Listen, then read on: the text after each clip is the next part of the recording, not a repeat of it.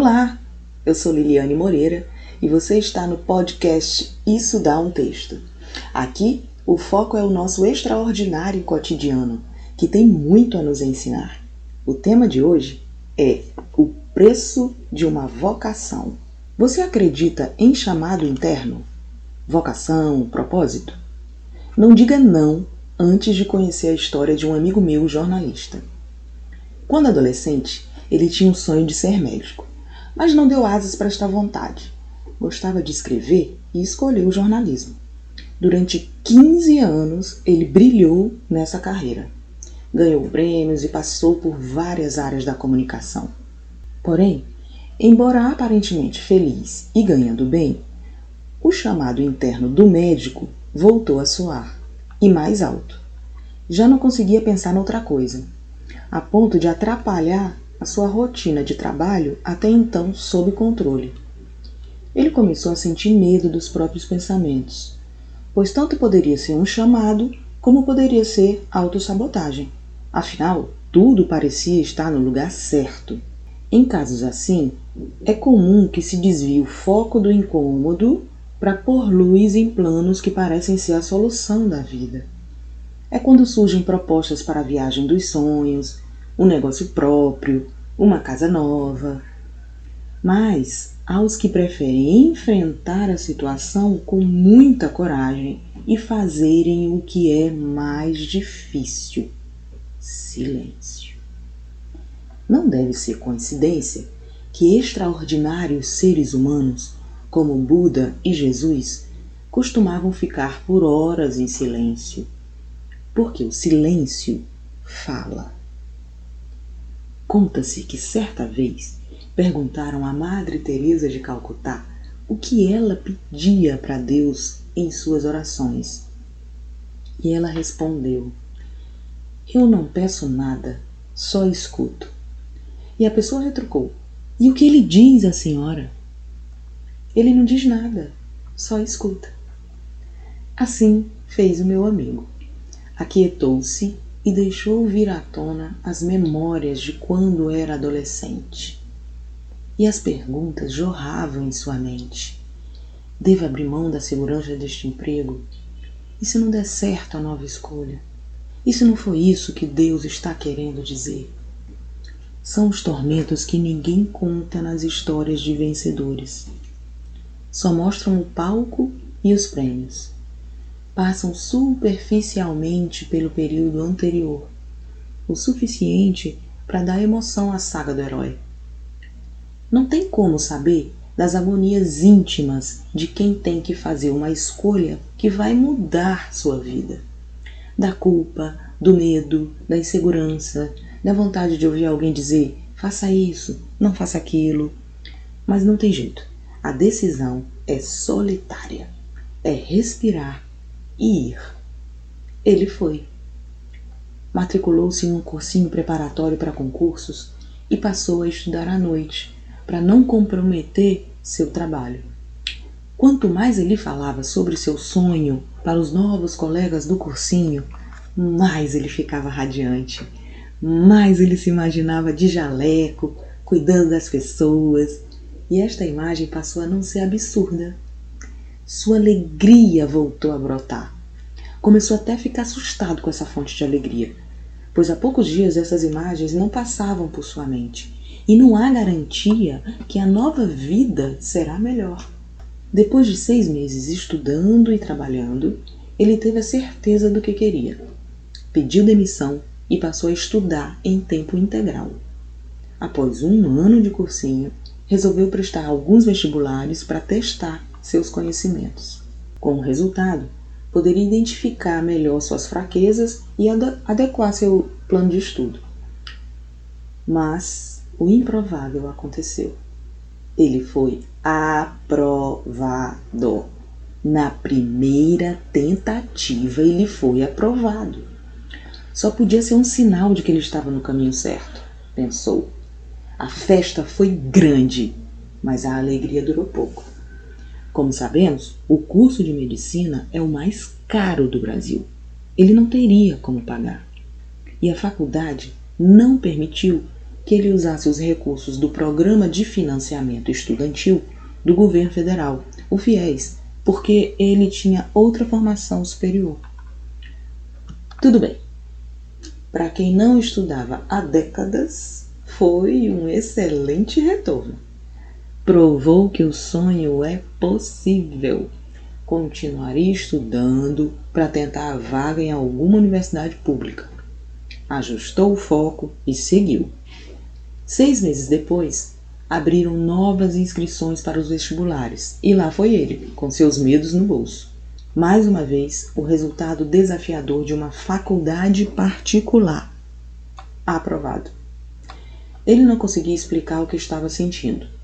Um misto de gratidão e insegurança. Recebia uma segunda chance e não queria mais justificar que não era para ser.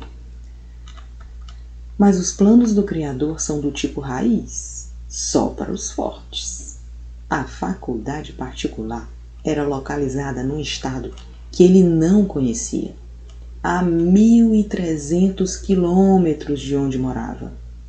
E mais, se ele quisesse seguir adiante para concretizar o seu sonho, teria dois dias para assumir a vaga como estudante de medicina. Dois dias? dois dias para mudar de cidade toda uma vida. A cada dois segundos, sua mente dava um looping entre euforia e medo. E o desafio maior nessa montanha russa era bem real. A mensalidade nesta faculdade custava cerca de 7 mil reais. 7 mil reais por mês é um valor significativo para quem é de classe média está sem emprego e teria que estudar em tempo integral, sem tempo para gerar renda. Mas ele não queria desistir de mais esta aprovação. Com a objetividade de um estrategista, levantou suas hipóteses. Tinha reserva financeira para bancar os quatro anos? Não. Tinha fonte de renda passiva? Sim. O aluguel de seu apartamento poderia bancar seu sustento na outra cidade. Era casado para contar com o suporte financeiro do cônjuge? Não. Seus pais poderiam assumir essa dívida? Não. Com 3 a 1 para o não, o jogo caminhava para o comando volte três casas e fique onde está. Ele tinha 48 horas para fazer sua matrícula e não fazia ideia de onde conseguiria a bagatela de 420 mil pelos seis anos do curso. Considerou vender o apartamento para investir no sonho. Mas o valor do aluguel bancaria, moradia, alimentação, livros, se perdesse essa fonte, cobriria o pé e descobriria a cabeça. Eu sugeri organizarmos uma vaquinha online, mas ele não levou a sério meu rebanho tecnológico, pois teríamos pouco tempo para arrecadar. Os amigos mais próximos doaram algum valor, mais longe do necessário. Os minutos teimavam em correr, não havia mais nenhuma possibilidade na mesa. Começou a sentir falta da parte do Criador na promessa que ouvira no silêncio. Faça por ti que eu te ajudarei. Sem saídas. Fez o que os estudiosos de física quântica ensinam. Soltou o problema. Muito triste, ele anunciou aos amigos e familiares que mais uma vez desistiria da vaga. O professor paulista de mecânica quântica, Hélio Couto, teria aprovado esta sua ação, que parece uma não ação. Em seu livro Soltar, Individuação e Iluminação, ele diz: soltar é a coisa mais importante, mais poderosa que uma pessoa pode fazer para ter sucesso, realização, prosperidade e felicidade. E completa: o soltar é para facilitar entrar no fluxo, Quanto mais uma pessoa força a pagar uma dívida, por exemplo, mais dívida ela atrai.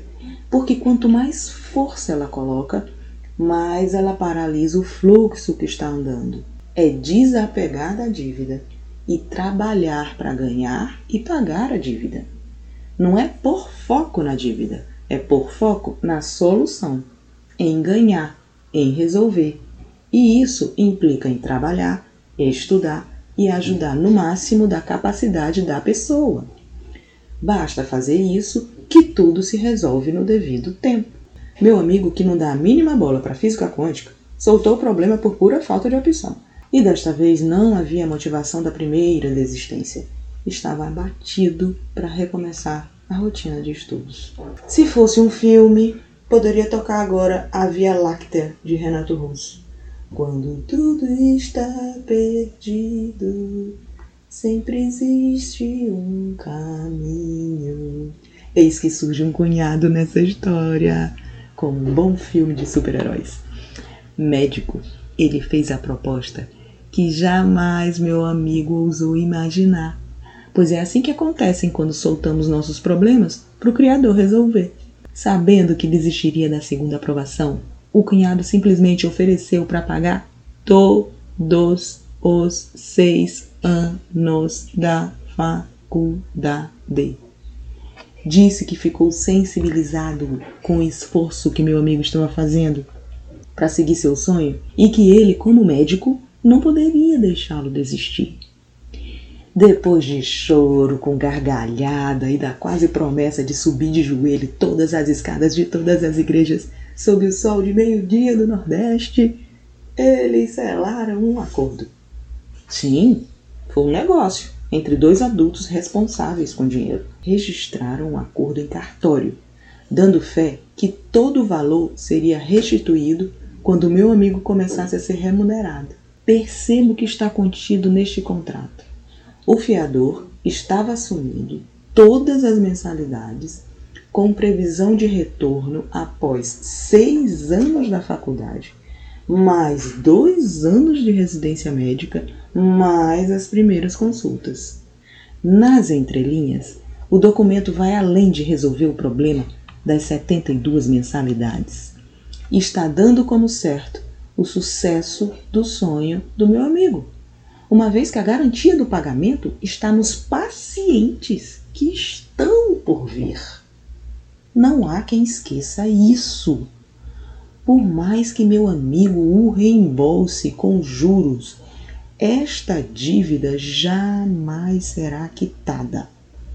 Agora que a metade do curso já foi concluída, meu lado desconfiado quis saber se estava tudo certo. Não acreditei que o anjo financeiro honraria o acordo até o final. Temia que no meio do caminho ele fizesse uma sutil proposta para encontrarem outras alternativas, devido à crise, ao dólar, à pandemia. Justificativas não faltariam nesta gangorra econômica do Brasil. Porém, segundo o futuro psiquiatra, tudo segue tal como o primeiro mês, com pagamento em dia e sem cobrança de nada. O acadêmico é quem faz questão de apresentar os comprovantes de investimento, as notas das provas e os reconhecimentos dos professores.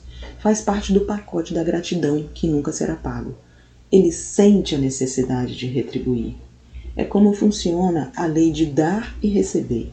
Fico pensando, quantas pessoas tirariam 8 mil reais? Sim, o valor subiu para 8. Do orçamento todo mês, durante anos, para bancar o sonho de alguém. E vale lembrar que cunhado não é irmão, não é pai, não é mãe.